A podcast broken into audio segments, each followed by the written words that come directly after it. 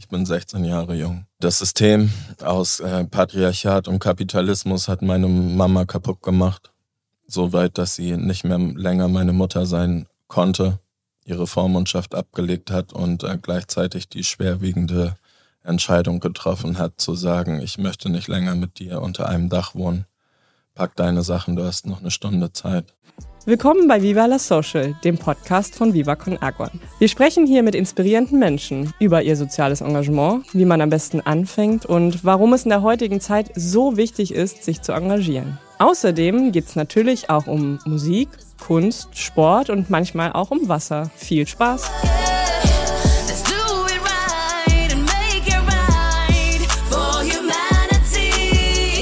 Werbung oder wie ich sage, Brunnen bauen, denn alles, was wir hier erlösen mit diesem ganzen Podcast, ist ja Social Business, also kommt Viva Con Agua zugute. Deswegen Werbung, aka Brunnen bauen.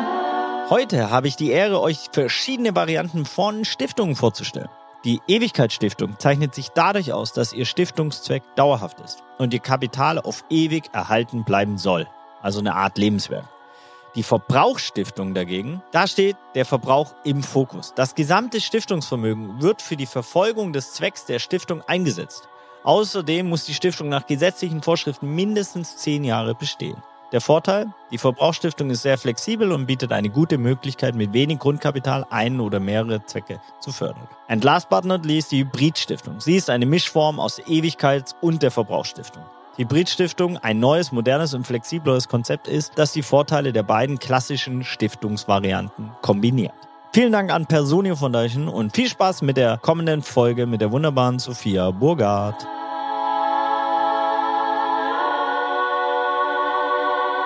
Willkommen im Podcast Viva la Social, lieber Dominik. Ich freue mich sehr, dass du heute hier bist. Wir haben es geschafft nach drei Anläufen, glaube ich. Ja, vielen, äh, vielen lieben Dank. Wir reden heute über das Thema soziales Engagement. Du bist ja eine Person, die sich schon lange für soziale Themen engagiert. Du hast sehr lange auf der Straße gelebt und wenn es okay ist für dich, würde ich da direkt anfangen mit der ersten Frage. Ich weiß, dass du die Sofort. Frage schon ganz oft beantwortet hast. Ja. Ich möchte auch einen Podcast bei OMR Podcasts machen.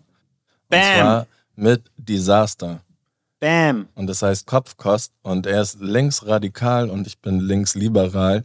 Und ich finde ihn so geil, weil wir selber kommen beide von den Palm und St. Pauli. Und trotzdem haben wir, glaube ich, völlig unterschiedliche Ansichten, sind aber in derselben Bubble. Und ich glaube, das könnte fett werden. Und das Gute ist, dass Disaster, ähm, Gerrit hört ja immer diesen Podcast. Immer. Zu einer Also der- schöne größter Grüße. Fan. Also Er gibt uns immer Das ist eigentlich ein Feedback. Stan schon fast. Okay, ey, so Also, ein äh, heftiger Typ. Wir Ja. schicken ihm auf jeden Fall diesen Snippet. Rolex äh, für alle, out ja. now. Ja. ja, ich meine, ey, da bist du ja natürlich mitten im Thema. Ich meine, was er neulich gemacht hat als, als Intervention, ja, das kann man auf einer künstlerischen Ebene sehen, man kann es auf einer Stadtintervention sehen, man kann es auf einer ähm, aktivistischen. Das war aktivistisch, ja. genau. So, und Er hat feindliche Architektur bekämpft. kannst du es vielleicht für Leute erklären und kontextualisieren, die das Verständnis vielleicht nicht mitbringen, was er gemacht hat? Easy. Ähm, Oder wer er ist. Vielleicht gibt es auch ein paar, die nicht wissen, wer er ist. Das ist ein ähm, krasser Musiker und heftiger Rapper und ähm, ein äh, Philosoph und Aktivist, der ähm, einfach gerade wirklich ähm, auch im, in meine Gedankenwelt ganz viel verändern kann. Und deswegen feiere ich ihn sehr. Am Ende hat er neulich ein Video rausgebracht, da geht's auch um das Thema Obdachlosigkeit und ich weiß noch selber zu meiner Zeit, da konnte ich auch schon nicht mehr, ich, ich weiß noch, dass es Bänke gab zum Beispiel, wo, wo kein Bügel dazwischen war. Heute ist das gang und gäbe, dass überall äh, Möglichkeiten, wo man äh, sitzen oder liegen könnte, möglichst unbequem gemacht wird und das aber aus dem äh, Grund, dass da Menschen sich ähm, im besten Fall nicht langfristig aufhalten können. Und das nennt man feindliche Architektur und dazu hat er eine gute Aktion gemacht und hat äh, so ein äh, Hindernis ähm, aus dem Weg geräumt. Und äh, Props an dieser Stelle. Einfach wirklich ein wichtiger Typ für unser Viertel, der eine Stimme ist und äh, gerade viel ähm, Lärm macht. Und ich hoffe, dass er das weitermachen kann. Und bald hört ihr ihn auf Podstars im neuen Podcast mit Dominik Bloh. Hey, Sehr im schön. besten Fall. Feindliche Architektur, was ist das eigentlich genau? Das klingt, wie ich finde, ziemlich gruselig und das ist es leider auch. Darunter versteht man nämlich eine gewisse Form der Gestaltung des öffentlichen Raums, der öffentlichen Personennahverkehre oder eben auch öffentlicher Objekte. Diese werden in Anführungsstrichen feindlich gebaut. Zum Beispiel, indem in U-Bahnhöfen die ganze Nacht durchgehend Musik gespielt wird oder indem auf Sitzbänken in der Stadt Metallbügel gebaut werden, sodass dort Obdachlose eben nicht schlafen können. In Hamburg gibt es dazu übrigens gerade eine ziemlich spannende Ausstellung, die sich genau mit diesem Thema näher beschäftigt und die der Frage nachgeht, wie Städte eigentlich gebaut sein müssten, sodass Wohnungslose oder Menschen ohne Obdach diese gut nutzen können. Und ihr könnt ja mal darauf achten, wenn ihr in eurer Stadt unterwegs seid, wie bei euch eigentlich der öffentliche Raum gestaltet wird. Willst du uns mal ein bisschen mit auf die Reise nehmen in die Vergangenheit? Du hast insgesamt elf Jahre auf der Straße gelebt, wenn ich das richtig Ich werde es wahrscheinlich habe. tun müssen. Du wirst Yes. es wahrscheinlich tun müssen. Ähm, We go back there. If you want to. Yes. Ähm, 2005, Mhm. Februar. Ich bin 16 Jahre jung. Das System aus äh, Patriarchat und Kapitalismus hat meine Mama kaputt gemacht. So weit, dass sie nicht mehr länger meine Mutter sein konnte, ihre Vormundschaft abgelegt hat und äh, gleichzeitig die schwerwiegende Entscheidung getroffen hat, zu sagen, ich möchte nicht länger mit dir unter einem Dach wohnen. Pack deine Sachen, du hast noch eine Stunde Zeit. Und ich hatte am Ende zwei Koffer in der Hand und bin aus unserer Tür rausgelaufen. Es war dunkel, es war niemand auf der Straße. Ich glaube, die Straßenlaterne, die von da an zehn Jahre lang mein Licht, meine Wärme und Geborgenheit waren, ähm, war das Erste, was ich gesehen habe. Ansonsten hat der Schnee um mich herum gewirbelt und äh, ich habe sehr schnell verstanden, dass äh, draußen sein auch ähm, frieren bedeutet. Wie lange ist das jetzt insgesamt her? 2005, 2022, 17 Jahre. 17 Jahre, ja. Und ich bin heute 34 und äh, meine Mutter war 34, als sie diese Entscheidung getroffen hat. Zu sagen, du gehst jetzt. Und da denke ich natürlich dieses Jahr ganz besonders darüber nach, wie konnte es da, äh, dazu kommen. Und mir wird ganz klar, meine Mutter war umgeben von toxischen Männern und war in Co-Abhängigkeiten gefangen und war als Krankenschwester und Altenpflegerin in einem Beruf, äh, der unterdrückend ist, der so belastet, dass äh, Menschen äh, tatsächlich daran verbrennen. Wir haben das coole Buzzword Burnout uns äh, ausgedacht. Das klingt nicht so schlimm irgendwie, aber am Ende können Menschen die Arbeit nicht mehr machen, die sie eigentlich mal äh, gedacht haben zu tun. Und ja, keine Ahnung, so ein Christian Lindner sagt vielleicht, äh, ja, selber schuld, du hättest ja in die Wirtschaft gehen können, Mhm. aber es gibt immer noch Menschen, die wollen Gutes tun. Und ganz oft äh, sind die Menschen so belastet, dass sie am Ende nicht mehr weitermachen können. Und dazu gehörte meine Mutter. Und das verstehe ich jetzt in demselben Alter sehr viel mehr als damals mit 16. Das wollte ich dich mich gerade fragen, weil das jetzt gerade, also super krass reflektiert klingt und ähm, ich mich gefragt habe, ob, also wie deine erste Reaktion damals war mit 16. Ja, ich hatte keinen Bezug zu Obdachlosigkeit. Ich hatte auch keinen Bezug zu solchen Diagnosen wie Depressionen. Ich war ein Junge, äh, der mit seinen Freunden unterwegs war. Bei uns waren äh, Mädchen, Feiern und Sport so die drei Themen, die unseren äh, Alltag und unser gesamtes Sein bestimmt haben. Dass ich jetzt äh, ein Junge auf der Straße bin, das habe ich erstmal nicht verstanden. Ich konnte mich weder so ausdrücken, noch hatte ich überhaupt äh, das Bewusstsein dafür. Ich habe erstmal kommuniziert, dass ich von zu Hause rausgeflogen bin. Hm. Meine Mama hat mich rausgeschmissen. Das ist, was ich äh, für mich äh, den anderen versucht habe, ähm, deutlich zu machen, wie die Lage ist. Aber am Ende ähm, war es nicht mehr als das. Und das hat wahrscheinlich aber auch ganz oft dann zu Hindernissen geführt. Wie sind die Menschen dir so begegnet in der Zeit? Naja, vielleicht war es eben so, dass es nicht deutlich genug war, aber viele haben das halt dann runtergespielt auf diese Situation, ah ja, okay, zu Hause rausgeschmissen, gerade eine schlechte Phase, aber du kommst schon zurück. Aber ähm, das verstehe ich eben jetzt im Erwachsenenalter viel mehr. Meine Mutter hat die Vormundschaft abgelegt. Sie wollte nicht länger mein gesetzlicher Elternvertreter sein. Das bedeutet, äh, sie hat wirklich gesagt, ich kann zu diesem Zeitpunkt nicht länger mehr deine Mutter sein in deinem Leben. Und äh, so weit war ich in meinem Kopf gar nicht, das äh, zu realisieren. Und deswegen äh, glaube ich, dass viele Leute nicht wirklich verstanden haben, wie äh, akut, äh, dringend notwendig Hilfe gewesen wäre in meiner eigentlichen Situation. Vor allem, ich meine, du warst ja damals noch minderjährig, auch 16 noch in der Schule. Fand ich irgendwie besonders, also krass einfach. Das sprengt irgendwie voll meinen kompletten Vorstellungsraum, wie das ist. Also ich glaube, das kann niemand von uns sich wirklich vorstellen, der einfach so behütet aufgewachsen ist und egal, ob es arschkalt draußen ist oder irgendwie super heiß, man hat einfach einen privaten Rückzugsraum und kann ja, das war einer der pragmatischen sozusagen. Gründe, aber auch warum ich weiter zur Schule gegangen bin. Mhm. Dass das einfach von Montag bis Freitag, von morgens bis mittags ein warmer, sicherer Raum war, hat schon gereicht. Warst du die ganze Zeit hier in Hamburg in der Zeit? Ja, an verschiedenen Schulen, am Ende am Wirtschaftsgymnasium in Steilshoop. Und ja, ich habe das so lange durchgezogen, bis man mir mein Abschlusszeugnis in die Hand gedrückt hat. Am Ende auch aus dem Grund, dass ich da irgendwie noch ein Teil von etwas war, was so ein Stück Normalität gegeben hat. Dazu gehören ist so wichtig für den Menschen.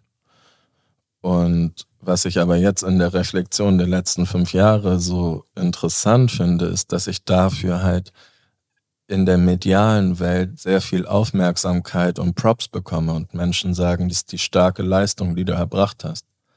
Und ich finde, das ist dieser krass neoliberalistische mhm. Gedanke von, du bist deines Glückes, äh, Glückes eigener Schmied und wenn du nur hart genug arbeitest, dann wirst du erfolgreich. Und ich sage immer, für mich gibt's Stärke und Schwäche gar nicht. Und wenn ich stark bin, was mit all den anderen Menschen in prekären Lebenssituationen, die irgendwie das äh, nicht packen, gerade dann ja auch in dem Fall junge Menschen, sind die nicht stark? Ja. Was sind die dann? Also genau diese Narrative, diese Geschichten, die wir erzählen, ich glaube ja ganz stark an Wörter und dass damit sehr viel beginnt.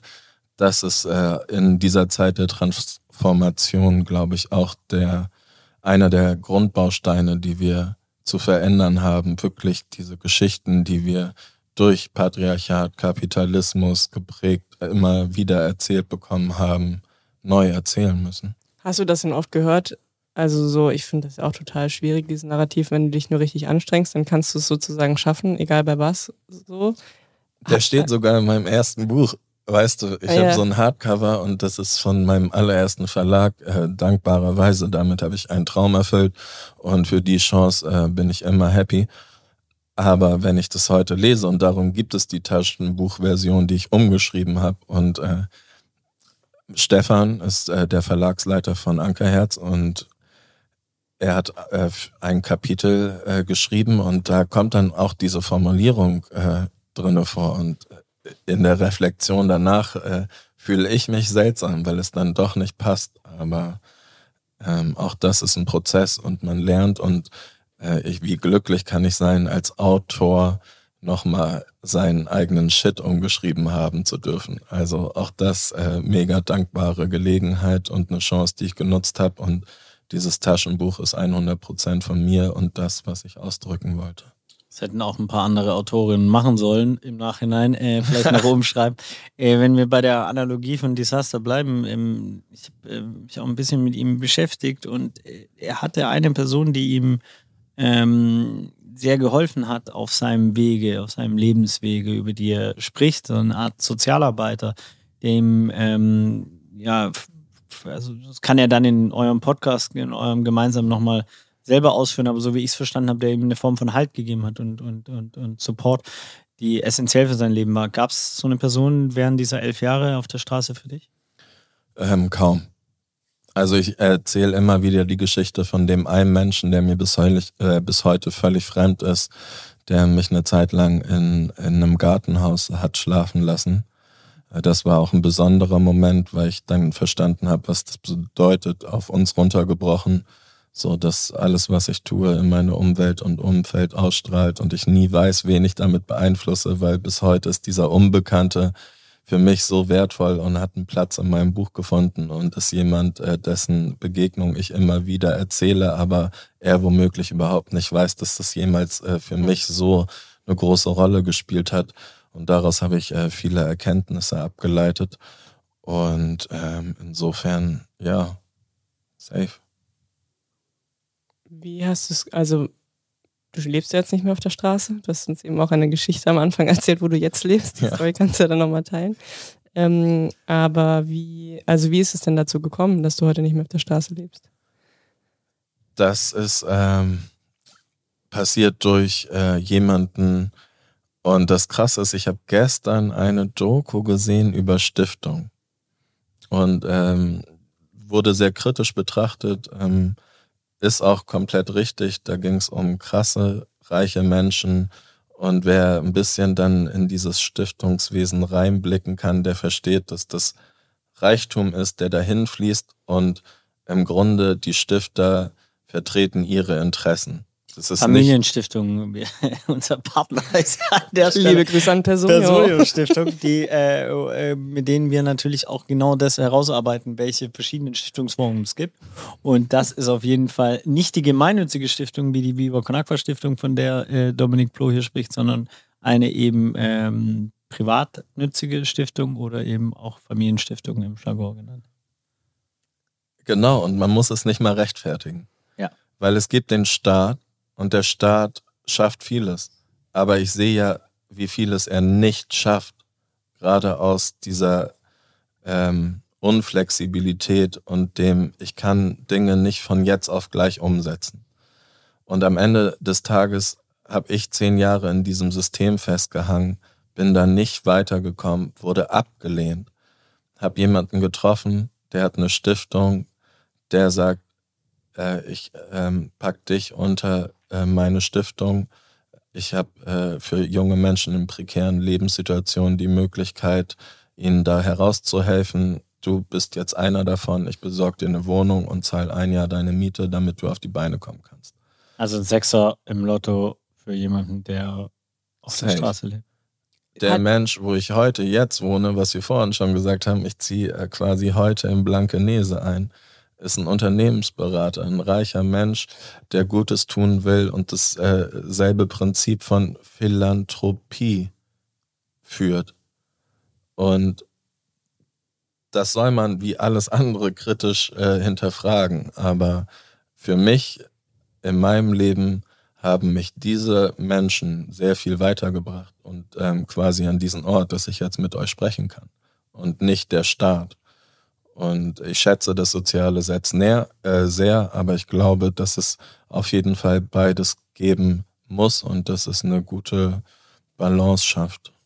Wie wurdest du damals ausgewählt? Also äh, ein Sechser im Lotto ist äh, Glück. Das heißt, äh, ich vermute, dass es auch eine sehr glückliche Fügung damals war, aber willst du darauf eingehen?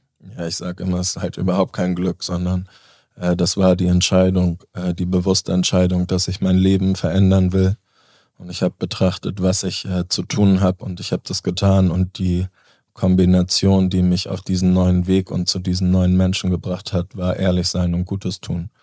Und äh, insofern habe ich mich in der Kleiderkammer Messerhalle äh, wiedergefunden, habe Hosen sortiert äh, für die Menschen, die in der B7 nebenan mit 1300 Leuten äh, dort äh, die Zeit verbracht haben und von uns Grundbedürfnisse zur Versorgung äh, zur Verfügung gestellt bekommen haben, an, unter anderem eben auch Klamotten. Und ich habe äh, dann mit diesem Typen erstmal zusammen Klamotten gefaltet und wir sind ins Gespräch gekommen. Und ich habe Gutes getan, ich habe anderen geholfen, ich wusste, ich kann helfen, aber ich war auch ehrlich zu ihm, habe gesagt äh, auf die Frage, was machst du denn später noch? Ähm, weiß es nicht, ich muss noch einen Schlafplatz finden. Und was heißt das? Ja, ich bin draußen, weiß eigentlich nicht, wo ich hin kann danach. Ah, krass. Äh, äh, äh. So war erstmal seine Reaktion. Eine, eine, Woche später kam er wieder, hat gesagt, ich kann das nicht vergessen und fand es beeindruckend, dass du anderen hilfst, selber äh, nicht viel hast und äh, ich möchte dir helfen. Mir geht's gut. Ich habe äh, die Möglichkeiten. Ich habe äh, eine Stiftung und ich äh, habe äh, das Interesse, dir aus deiner Lage zu helfen. Lass uns äh, das vereinbaren, uns nochmal wiederzusehen. Und dann haben wir uns in der Bullerei getroffen. Ähm, das war auch ein krasser Tag, Leute. Ich äh, muss die Geschichte erzählen. Ich habe ein paar Wochen vorher einen Laptop bekommen, weil ich einfach schreibe und ich auch irgendwann ehrlich war und meinte, ich bin Schreiber. Und dann hat mir jemand äh, seinen MacBook geschenkt. Dann ist der mir am Vormittag auf die Treppen gefallen. Pam, pam, pam. So, Schrott. Dann hat mich äh, jemand abgezogen. Mein letztes Geld war weg. Ich glaube, es waren acht Euro, die ich noch hatte. So. Und ich äh, musste duschen, weil ich wollte da in die Bullerei irgendwie noch fresh reinkommen. Und da ging nix. Und am Ende habe ich äh, im Marktviertel noch Leute angesprochen, ob ich bei denen oben duschen kann. Und einer hat gesagt, ja, okay, komm hoch. Der war auch aus der Kleiderkammer, den kannte ich so ein bisschen daher. Und äh, zumindest konnte ich dann frisch geduscht nochmal äh, mich dann auf den Weg machen, gehe in die Bullerei, bestelle mir einen Burger und einen Weizen und denke mir so, ich kenne diese Geschichte von Menschen, die einem erzählen, ich helfe dir jetzt. Aber ich esse jetzt den Burger, ich trinke meinen mhm. Weizen, ich gucke raus, äh, die Schilder hauen schon so gegen die Geschäfte, die geschlossen sind, vom Wind, der hin und her fegt. Und ich stelle mich schon auf die Nacht ein, denke, okay, gleich geht's hier raus, genießt das äh, jetzt schnell hier das Essen, trink das, äh, bedank dich und dann kümmere dich um das, was eigentlich wirklich wichtig ist. Und das ist Bobby de Kaiser, man kann ja auch mal den Namen sagen, äh, der das für mich getan hat. Und er war mit Caro, seiner Tochter, da. Und dann hat er gesagt, hey, ich suche dir eine Wohnung, ich bezahle ein Jahr deine Miete. Und Caro ergänzt noch und sagt, äh, solange wir hier in dieser Großstadt äh, auf der Suche sind, musst du nicht mehr draußen bleiben. Wir äh, bringen dich in die Superbude und du kommst so lange im Hotel unter, bis wir was für dich gefunden haben. Und dann war das quasi der letzte Moment, den ich draußen verbringen musste. Shoutout an Bobby de Kaiser und Caro. Safe. Ähm, darf, ich, darf ich ganz kurz dazu eingreifen? Hast du eingreifen klingt so krass. Einschreiten. Ein. Hast du noch Kontakt zu denen? Ja, safe. Ja? Ähm, ganz äh, wichtige Menschen. Allerdings ist Bobby so weit, dass er ähm, heute ähm, Ruhe genießt. Und deswegen haben wir gar nicht mehr so viel Kontakt.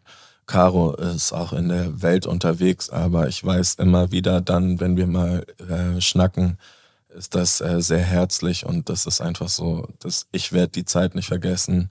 Äh, die haben mich auch im, im Herzen und im Kopf und äh, wir können uns jederzeit wieder begegnen und ich hoffe, dass wir das auch äh, die nächsten Jahre nochmal schaffen. Familie also. Ähm, ich würde gerne einmal nur zum Verständnis nochmal zurück, weil ich finde das geil, wie du gleich gesagt hast, dass das eben kein Glück war. Das heißt, du hast bewusst im Vorfeld die Entscheidung für dich getroffen, ich will mein Leben verändern, ich will etwas anders machen und dann Follow the Focus oder wie auch immer man das nennt, quasi quantenphysikalisch ist genau das äh, auch angezogen worden, äh, ne? dadurch, dass du anderen Menschen vielleicht auch geholfen hast und nicht nur auf dich geschaut hast. So was auch. Äh, genau. Habe ich das so richtig Safe. wahrgenommen? Also ich glaube, alles beginnt mit einer bewussten Entscheidung. Also zumindest hilft es einem immer dementsprechend mehr danach zu handeln, wie man sich entschieden hat. Und am Ende ist das so wichtig, glaube ich, auch ehrlich zu sein zu anderen und zu sich selbst, weil erst dann kann Veränderung beginnen. Und es ist aber auch das, äh, was man immer sagt, sie beginnt wirklich bei einem selbst. Und da muss man äh, suchen und das habe ich dann in der Zeit der Reflexion getan und wirklich zu mir gefunden. Und dann erzähle ich auch immer, dass wenn man erstmal bei sich selbst ist, dann läuft es von selbst. Ich finde es so krass, weil jedes Mal, wenn ich mit dir rede, dann merke ich bei dir so eine tiefe Empathie und auch so eine Würde und ähm, die Themen, die du schneidest, äh, anschneidest natürlich oder, oder die Projektionen, die im Raum sind mit Obdachlosigkeit oder, oder Menschen, die kein Zuhause haben, so ist, glaube ich, äh, ähm, liebevoller ausgedrückt, definitiv. Ähm, dass du in einer Art und Weise auch über diese Menschen redest, weil du die Erfahrung selber gemacht hast. So, das heißt, du hast ein ganz anderes Verständnis. Das zum Beispiel in meiner Welt, ich habe noch nie um ein Menschenrecht kämpfen müssen. Ich habe noch nie nicht ein Klo gehabt. Ich habe noch nie nicht Wasser gehabt. Ich habe noch nie nicht die Möglichkeit gehabt, mir sofort die Hände zu waschen nach irgendeinem klebrigen Scheiß, whatever. So, das heißt, ich habe noch nie die Erfahrung gemacht, wofür ich mich eigentlich engagiere. Ich finde Zugang so und ich finde das so jedes Mal so, wo ich denke so, ich komme gar nicht auf dein Deepness Level, so was so eine gewisse Form von Empathie angeht, weil ich diese Erfahrung nie gemacht habe.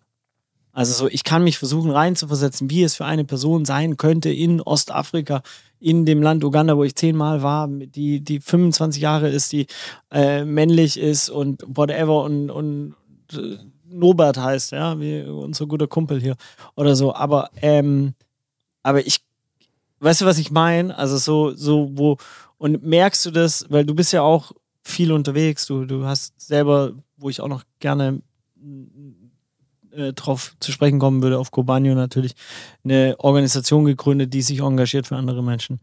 Äh, und du siehst viele andere Organisationen. Wie nimmst du das wahr, dieses Spannungsfeld? Also so. Okay, das war viel, aber ich glaube, das eine ist, äh, was mir wichtig ist, bei dem, was du gesagt hast, zu antworten, dass das voll in Ordnung ist. Und dass das ja das Schöne ist, dass heute immer mehr Menschen Stimme sein dürfen von, wie nennt man das, vulnerable Gruppen. Marginalisierte oder verletzliche. Ich weiß diese Wörter nicht, ja, aber das sind so ja. Menschen, die einfach äh, bisher nicht äh, gehört wurden oder gesehen wurden, Keine haben Stimme heute mehr Aufmerksamkeit, werden mehr ins Bewusstsein gerückt, äh, weil auch immer mehr Menschen aus diesen Gruppen sprechen können und eine Aufmerksamkeit generieren. Und ich glaube, das ist mega schön, aber genau das andere ist genauso wichtig. Und ähm, ich glaube, in sich etwas hineinversetzen ist einfach ebenso wertvoll. Und nur dann kann diese Brücke entstehen. Dann ist das quasi auf einem Level ähm, dass auch wenn, wenn einer erzählt, aber jemand ist abgeneigt, dann wird man nicht dahin kommen. Und deswegen, es braucht beides, um zusammenzukommen.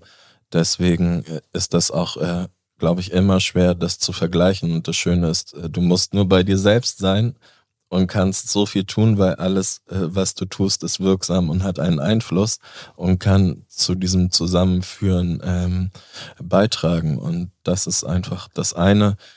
Und das andere ist Gobagno, ja, mein Herzensprojekt, ähm, eine gemeinnützige Unternehmung, ein soziales Projekt momentan. Wir wollen auch Social Business sein. Wir wollen zur Transformation der Wirtschaft beitragen, weg von Pro Profit, weg von Shareholder-Rendite und Einhörner ähm, bilden, die man für sehr viel Geld für den eigenen Reichtum verkauft, sondern wir wollen wirklich was tun, was refinanziert äh, einen Nutzen hat für die Gesellschaft. Ähm, da seid ihr natürlich auch große Vorbilder, ähm, große äh, Geschwister und ich glaube, Gobagno bisher 2019 äh, auf die Straßen in Hamburg äh, mit dem Duschbus gekommen, knapp 20.000 Duschen seitdem ausgegeben, zeigt, dass der Bedarf wirklich da ist, dass die Menschen äh, dringend äh, menschliche Grundbedürfnisse auch in so einer reichen Stadt wie Hamburg äh, befriedigen müssen und immer noch auf der Suche nach solchen würdevollen Orten sind, die wirklich eine Anlaufstelle mit Herz und Professionalität sind. Und das äh, wie, äh, spiegelt sich für mich in Gobanius Arbeit am meisten wieder, dass wir wirklich richtig gut sind in dem, was wir tun, aber dass wir da auch richtig viel Herz reinlegen und äh, in diesem Sinne auch ähm, an alle TeammitgliederInnen großes Dankeschön und große Props äh, für die krasse Arbeit seit bald 2019, drei Jahren. Den Duschbus von Gubagno erkennt ihr in Hamburg übrigens daran, dass er ziemlich bunt designt ist und deswegen auch relativ auffällig ist. Vielleicht habt ihr ihn ja auch schon mal durch die Straßen fahren sehen. In dem umfunktionierten Bus befinden sich insgesamt drei voll ausgestattete Badezimmer. Und in jedem dieser Badezimmer gibt's eine Dusche, eine Toilette, Waschbecken und einen Schrank. Was besonders toll ist, ist, dass gerade im Winter der Bus die Gelegenheit bietet, sich aufzuwärmen und bei Gesprächen mit Ehrenamtlichen ein bisschen Ruhe vor dem Trubel auf der Straße zu bekommen. Und an alle Zuhörerinnen auf jeden Fall hat Gobanio ein Spendenkonto und das kann man mit Geld überhäufen. Das spenden wir dann nochmal ein.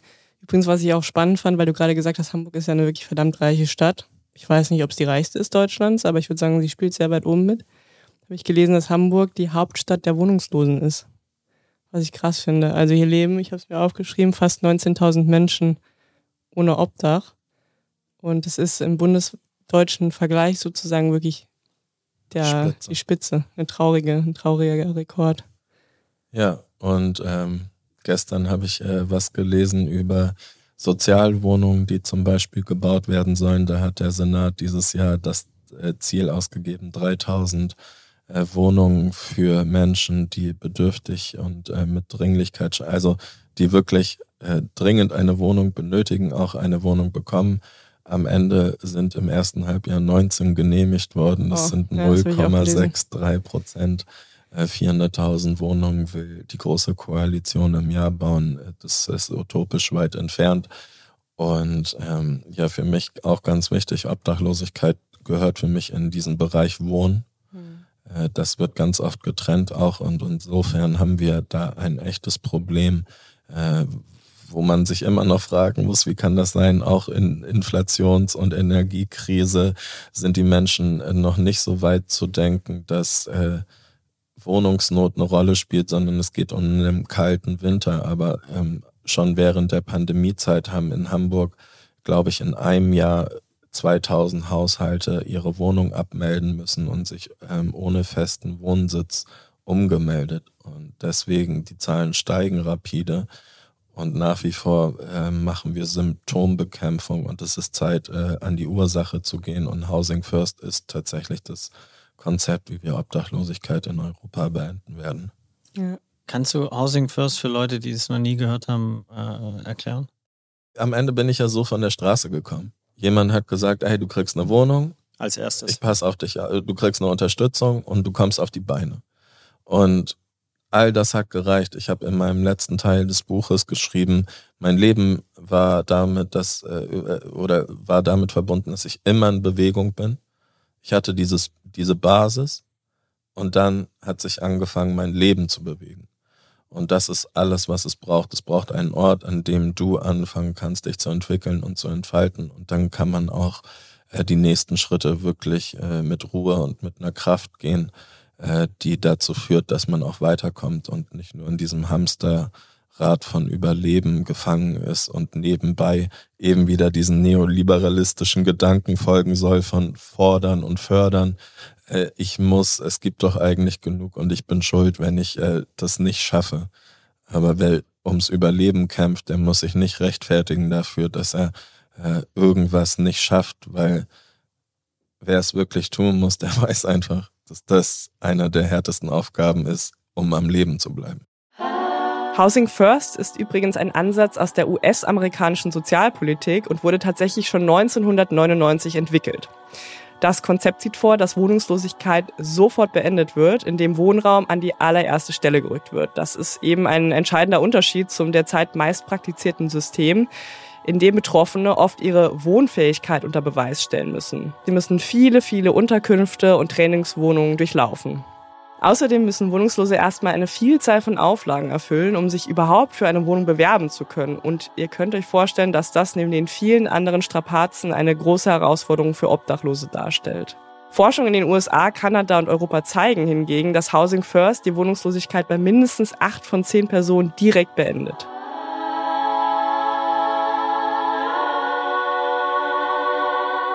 Lange hat es denn bei dir dann gedauert, als du sozusagen dann, also du warst dann erstmal in dem Hotel in der Superbude und wie lange hat das für dich gedauert, um, also ich stelle mir vor, elf Jahre, gerade vor allen Dingen in diesen krassen, ja noch Jugendlichen und ich werde erstmal Erwachsenenjahren, hm, bis es Ich war gedauert hat. 28 äh, Ja, in eben. der Superbude.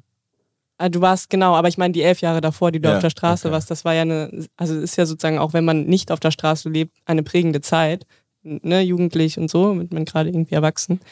Ähm, also wie lange hat das gedauert, bis du auch, bis das so richtig durchgesickert ist und du ge- gesagt hast, okay, ich bin jetzt sicher und ich muss jetzt nicht mehr irgendwie jeden Abend gucken, wo ich sicher unterkomme und so halt. Ja, äh, gar nicht natürlich. Hm. Mein nächstes Buch wird Die Straße ist im Kopf heißen und es ist alles abgefuckt so. Hm. Ähm, Ich sag, mein Leben hat sich so, meine äußeren Umstände haben sich 100% verändert.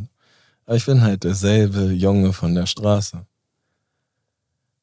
Und ich bin in der Superbude von der Straße gekommen, aber mein Kopf hat zum Beispiel seit ein paar Monaten zugemacht und ich habe letzten Monat 4.760 Euro in Hotels liegen lassen in Hamburg, weil ich nicht mehr in meine Wohnung gehen konnte. Deswegen heute in Blankenese in dieser anderen Bude einziehe. Aber nie wieder gehe ich auf die Straße. Und heute habe ich aber diese Möglichkeit, einfach Manager irgendwie zu sagen, mach da so ein Payment Agreement und dann haben die die Kreditkarte und da steht quasi unendlich, wenn er kommt, dann wird das einfach abgebucht. Und ich habe das einen Monat lang, äh, schöne Grüße an dir. Kannst du mir seine Nummer geben? Ich brauche dieses Payment Agreement. Und das war auf jeden Fall jetzt ein krasser Monat und ich freue mich deswegen, jetzt diesen Schlüssel in der Tasche zu haben und heute Abend dann das erste Mal auch nicht mehr äh, ins Hotel gehen zu müssen seit, also ich war, glaube ich, ein halbes Jahr nicht in oh, meiner Wohnung. Und das ist dieses Ding, also ich habe kein Zuhause. Nach sechs Jahren, das ist die Geschichte auch des nächsten Buches, dieses Ankommen. Und ich erzähle immer, dass ich eine Wohnung, aber ich habe kein Zuhause. Und das Krasse ist aber, dass ich eine Heimat habe und ich habe das erst vor einer Woche äh, verstanden und es war der letzte Haken auf der Liste, die ich mit dem Buch eigentlich gerne geschafft hätte. Ich wollte da lesen, wo ich groß geworden bin. In Föhring. Und auf einmal war ich am 20.10. in Föhring im Kultur-Eichmüller-Haus und das ist 50 Meter von dem Ort, wo ich mit meinen Großeltern aufgewachsen bin. Und ich stand im Garten, habe die Äpfel wie früher vom Baum gepflückt, äh, habe noch ein Vino getrunken und konnte genau auf das Kulturzentrum gucken und wusste, okay, da drüben lese ich jetzt. Also es hat sich aus einem Kreis geschlossen. Aber als ich da war und mich ins goldene Buch des Dorfes Föhringen eintragen durfte, habe ich geschrieben, ich merke, dass das meine Heimat ist. Also ich habe eine Heimat, aber ich habe bis heute kein Zuhause. Und das ist auf jeden Fall der nächste Schritt, den ich schaffen will. Aber ich glaube, auch für das, was ich ausdrücken will und diese Reise, die Menschen auf der Straße haben, ist das auch wichtig, dass ich das vielleicht jetzt auch nochmal erzähle, weil damit klar wird, das Happy End ist auch für Menschen auf der Straße nicht ein Schlüssel in die Hand zu kriegen und dann hat man wieder ein Dach über dem Kopf, sondern es braucht wirklich Zeit und Geduld und Ankommen ist nicht so einfach, wie man sich das dann vorstellen mag. Das wäre eigentlich der perfekte Mic-Drop, aber ähm, ich weiß ja, dass ich mit, dich, mit dir hier einen Experten habe ähm, und deswegen würde ich gerne von dir ein paar Handlungsanweisungen für die Menschen, die da draußen hören, weil wir haben jetzt äh, November, äh, das heißt, jetzt wird es kalt äh, hau raus, was können die Leute machen? Wie sollen sie Menschen, die auf der Straße leben, begegnen? Äh, worüber freut man sich wirklich und, und was bitte unterlassen? Okay, cool, easy. Ähm, ist auch immer derselbe Struggle und Hustle für mich. Helfen ist äh, nie so einfach, wie man denkt. Äh, da bin ich, äh, glaube ich, habe ich für mich so, so die Meinung gefunden. Und ähm, dennoch wünsche ich uns allen den Mut, aufeinander zuzugehen und miteinander zu reden, weil dann die Fragen in dem Kopf, die wirklich äh, sehr oft nur Hirngespinste sind, zu antworten werden und zeigen, dass äh, die Real Realität meistens ganz anders aussieht als das, wie man sich das vorgestellt hat. Ähm, Geld geben, Geld ist das, was auf der Straße fehlt. Ähm, es ist ein Stück Selbstbestimmung. Ich finde es beeindruckend, dass Menschen nach Hilfe fragen. Für mich ist das eine Form, äh, sich äh, wirklich hinzustellen und zu sagen, hey, ich brauche deine Hilfe und ich brauche, benötige genau das hier, einen Euro. Ähm, kannst du mir weiterhelfen? Ähm, Menschen entscheiden sich äh, nicht kriminell zu sein und mit einem Messer irgendwo äh, dich abrippen zu wollen, sondern tun genau das. Das finde ich ist äh, ähm, beeindruckend. Und ähm, dann sind so simple Sachen, aufhören zu lügen. Äh, du hast Kohle in der Tasche. So, und erzähl nicht, dass du kein Geld hast, dann so, da ist jemand in beschissener Situation, aber der Mensch aus dieser Lage, der, der lernt Menschenkenntnis. Und mhm. äh, auch wer angelogen wird, so offensichtlich, der nimmt das schnell wahr, dass hier gerade jemand einfach lügt und Warum soll ich jemanden anlügen, der in schon so einer beschissenen Situation ist? Das Mindeste, was ich ihm geben kann, wie wir miteinander umgehen können, ist ehrlich zu sein. Ehrlich sein. Wirklich ehrlich sein zu anderen und zu mir selbst. Und dann sage ich, hey, ich habe keine Kohle oder ich habe heute schon drei Leuten äh, einen Fünfer gegeben. Und ich gebe dir nichts, äh, warum auch immer. Jetzt, ja. Dann kann ich aber immer noch ne, korrekt sein, nettes Wort wechseln, ähm, auf Augenhöhe sein, jemanden ansehen, äh, jemanden anlachen. Ich kann mit kleinen Gesten immer noch viel bewirken. Das alles äh, einfach miteinander menschlich sein und äh, verstehen, dass die Menschen ein Teil von uns sind. Die Menschen ohne Obdach sind trotzdem äh, unsere NachbarInnen und äh, gehören genauso gewertschätzt zum Teil unserer Stadt. Und deswegen äh, ist das, glaube ich, das Wichtigste, denn ein Mensch am Ende des Tages äh, muss dazugehören. Das ist wirklich ein schönes Mic Drop. Ja. Oder? Äh, ja, ja, wobei, jetzt komm. Also ich hätte auch noch eine Frage so. Ähm, ich hätte auf jeden Fall noch den Impuls, ähm, weil es einfach, also es, klingt jetzt blöd, aber es ist im Viva Con Aqua Kosmos auch ein Herzensprojekt von mir, weil ich nur Liebe dafür habe für Go Bagno. Ähm, wenn du wenigstens äh, in Anführungszeichen noch die Handlungsanweisung für die Leute da draußen, also ich habe schon gesagt, sie sollen Go Bagno einfach mit Geld überschütten, das Spendenkonto fluten. Was können sie noch machen? Ja, auf jeden Fall mithelfen. Ist gerade eine Zeit, an dem wir dringend äh, Menschen brauchen, die uns am Bus unterstützen. Ähm, zur Pandemie-Hochzeiten äh, hatten wir sehr, sehr viele HelferInnen. Äh, heute ist das ganz anders und äh, wir sind oft unterbesetzt äh, und müssen dann äh, mit schweren ähm, äh, Einschnitten unsere Arbeit machen, was dazu führt, dass auch unsere Qualität manchmal nicht so ist. Doch sie ist immer so, wie wir sie wollen, aber wir wollen natürlich immer besser sein. Und ähm, darum, äh, bevor jemand irgendwie ein paar Euros gibt, weil ehrlich gesagt, wie gesagt, wir wollen Social Business werden. Wir wollen nicht Menschen äh, Spendengelder entnehmen. Wir wollen uns selbst refinanzieren. Wir wollen Teil des neuen Wirtschaftsdenkens sein.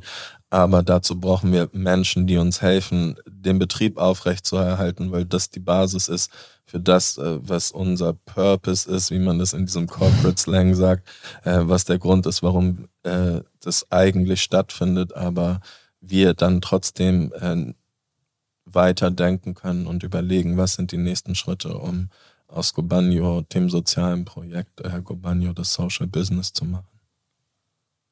Jetzt habe ich noch eine Frage und dann bitte letzte Frage. Nee, ich hatte Sophia. auch noch eine ja, du Frage. darfst ja auch unbedingt, okay. äh, du hast eh immer das Schlusswort und auch dieses Eröffnungswort.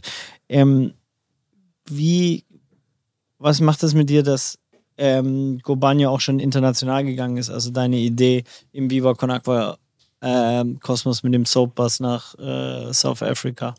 Naja, ich erinnere mich, wie ich mit euch das erste Mal, ich weiß nicht wann, drüber geredet habe und dann immer jeden angehauen habe. Äh, das war für mich genauso wichtig wie ein äh, Bus, den ich selber an den Start bringe. Also immer dann, wo ich dachte, oh fuck, geht das weiter, geht. So, komm, push it, push it. Mega großartig. Ich finde, Nina Mansi ist ein unglaublicher Name. Äh, die Mutter des Wassers ist, äh, glaube ich, die sehr korrekte Übersetzung. Äh, tolle Menschen, die da das äh, Projekt betreiben. Äh, Der äh, mobile, äh, äh, ja, was ist das? Trailer sieht richtig, richtig nice aus. Und äh, jetzt freue ich mich, wenn ich irgendwann mal die Chance habe, tatsächlich auch mal da zu sein und zu gucken, wie läuft es da ab, äh, was geht bei äh, den Menschen da unten und wie, wie ist die Arbeit in Südafrika im Vergleich zu Europa. Da kann man ja einfach auch noch so viel Wissenstransfer voneinander austauschen und ja, es ist äh, nice. Aber am Ende ist es nicht meine Idee. Also ich hatte die Idee, aber so die Idee an sich für einen Duschbus, die gab es auch schon davor. Ähm, haben wir auch getroffen. Die Ich weiß, aus äh, Dame aus LA war da. Donovis, Sundale Und Paul. und Paul äh, von Lover May und äh, die kam damals auf diese Idee, die hatte einen Foodtruck und dachte, hey, ein Foodtruck kann doch eigentlich auch eine Dusche sein und hat damit angefangen. Aber ich weiß äh, auch für mich selber, dass ich auf der Straße war und dachte, fuck, ich bin so dreckig und ich wünschte, ein Bus würde vorbeikommen und äh, würde Duschen geben. Und insofern, ähm, ja, also die Idee war da und sie ist einfach aber auch so nachvollziehbar, wenn man weiß, was, was man braucht. Okay, dann habe ich noch die Abschlussfrage. Ähm, wie kann ich mir deinen Alltag so heute vorstellen? Also du hast ja schon gesagt, du hast ein Buch geschrieben, was übrigens sehr, sehr erfolgreich war. Ich glaube, es war Spiegel Bestseller. Yes. Und du arbeitest schon eifrig an einem zweiten Buch. Womit vertreibst du noch so deine Zeit? Mein Leben ist so absurd. Sag mich ja auch immer. Also ich habe seit drei Wochen diese Klamotte hier an. Äh, die kurze Hose, alle, alles. Seit dem 10. Oktober trage ich das. Äh, ich war seitdem 10.000 Kilometer auf Schienen unterwegs, äh, überall im Saarland, in Trier, in Flensburg, in äh, ich komme aus Basel. Ich habe zweimal meine Klamotten kurz nach der Frankfurter Buchmesse in Darmstadt bei einer Freundin gewaschen. Dann war ich eine Woche unterwegs und dann bin ich random wieder nach Darmstadt gefahren, weil ich irgendwo meine Wäsche waschen wollte. In Darmstadt gibt und es eine hervorragende Waschmaschine für alle, die sich jetzt fragen, warum fährt der Junge nach Darmstadt? Hat sie mir einfach wieder die Wäsche gewaschen und dann war ich jetzt wieder zwei Wochen damit unterwegs und bin halt aber auch die ganze Zeit in diesem Hotel. Und jeden Morgen gehe ich äh, zum Frühstück runter und die Leute gucken mich an, weil die mich ja jedes Mal in denselben Klamotten sehen. Und sie fragen, was geht denn hier eigentlich ab?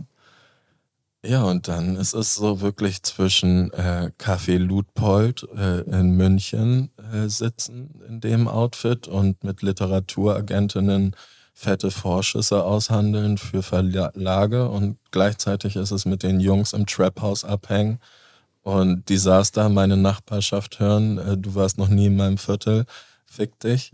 Äh, und richtig real abhängen. Und das sind halt diese Kontraste, die mich mein Leben lang schon begleiten, aber die äh, mit dieser Situation, wie sich mein Leben verändert hat oder meine Arbeit, weil wirklich, ich bin derselbe Typ.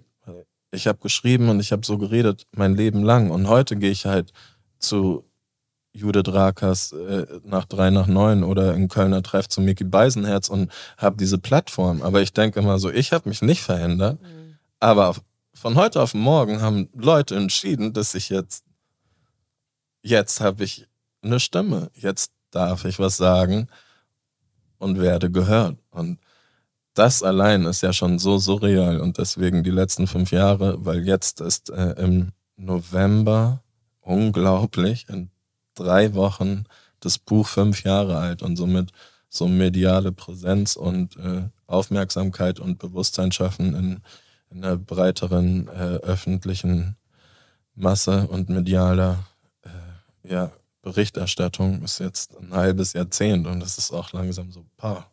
Und trotzdem ist es immer noch so, dass es sich nicht anfühlt, als wäre das echt. Insofern, ja. Crazy. Das wird ein also wenn ich das Buch wirklich gut mache, wird es ein gutes Buch. das ist schon mal einen guten Anteaser. Das ist doch ein Mic-Job. Also wenn ich das gut mache, dann wird es gut. Dominik, vielen lieben Dank, dass du die Zeit genommen hast und dass wir gesprochen haben. Darf ich noch ein, eine letzte Sache sagen? Unbedingt. Du hast All-Time-Access äh, zu unseren Plattformen. Hammer.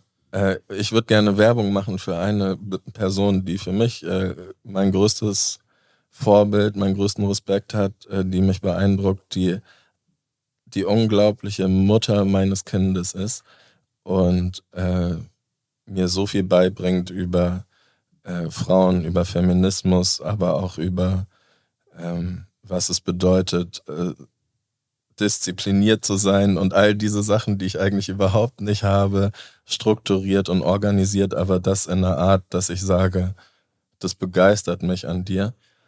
Und ich finde es nice, dass sie trotz all dieser Sachen 100 Stunden in der Woche arbeiten als Anwältin, dann Schwangerschaft, dann jetzt äh, mein, unseren Sohn äh, seit neun Monaten wirklich äh, konsequent, ohne Pause für ihn da ist, ein Projekt an Start gebracht hat, Brunchen ohne BH.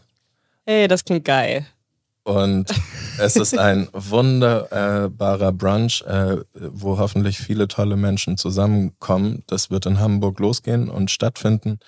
Und da sollen wirklich Menschen kommen, die sich einfach angesprochen äh, fühlen, aktivistisch zu sein, äh, was verändern wollen, aber nicht dieses, nicht, nicht noch so ein lames Event, sondern real. Und deswegen äh, ich bin da 100% dabei. Ich kenne diese Frau sehr gut, ich habe ein Kind mit ihr gemacht und äh, kann deswegen sagen, äh, da lohnt es sich, äh, dem zu folgen und unbedingt Brunchen ohne BH auszuchecken. Wo finden wir oder die Menschen, die zuhören, weitere Infos dazu? Also postest du dazu dann auf deinem Instagram oder sollen wir da noch mit was da in die gibt's Show natürlich, sie hat natürlich Na, sich direkt also, um alles gekümmert. Äh, Brunchen ohne BH ist schon online seit Sehr gestern, glaube ich. Und äh, ja. Teilen wir äh, alles, würde ich sagen. Auf jeden Fall äh, nice. Äh, keep updated.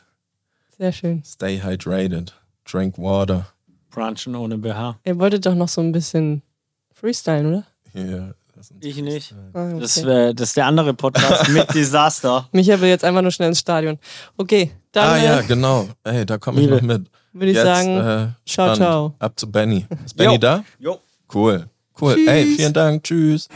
Vielen lieben Dank fürs Zuhören. Wir hoffen, dass ihr etwas mitnehmen konntet aus der Folge. Und ich bin mir zumindest sicher, dass ich nach dem Gespräch mit Dominik nochmal anders durch Hamburg laufen werde und mir das Thema Obdachlosigkeit auch nochmal aus einer anderen Perspektive begegnen wird. Und ihr habt es gehört in dem Gespräch, wir können alle was tun. Wir können helfen, indem wir spenden. Oder ihr da draußen, schaut mal auf der Homepage nach. Die brauchen auf jeden Fall Ehrenamtliche, die ihnen bei dem Duschbus und bei dem Projekt helfen und werden sich sicherlich freuen, von euch zu hören. Weitere Infos dazu findet ihr in den Show Notes. Lasst uns doch gerne auch zu dieser Folge Feedback da, ob sie euch gefallen hat. Und wir hören uns hier in zwei Wochen wieder. Macht's gut, bis dahin. Dieser Podcast wird produziert von Podstars bei OMR.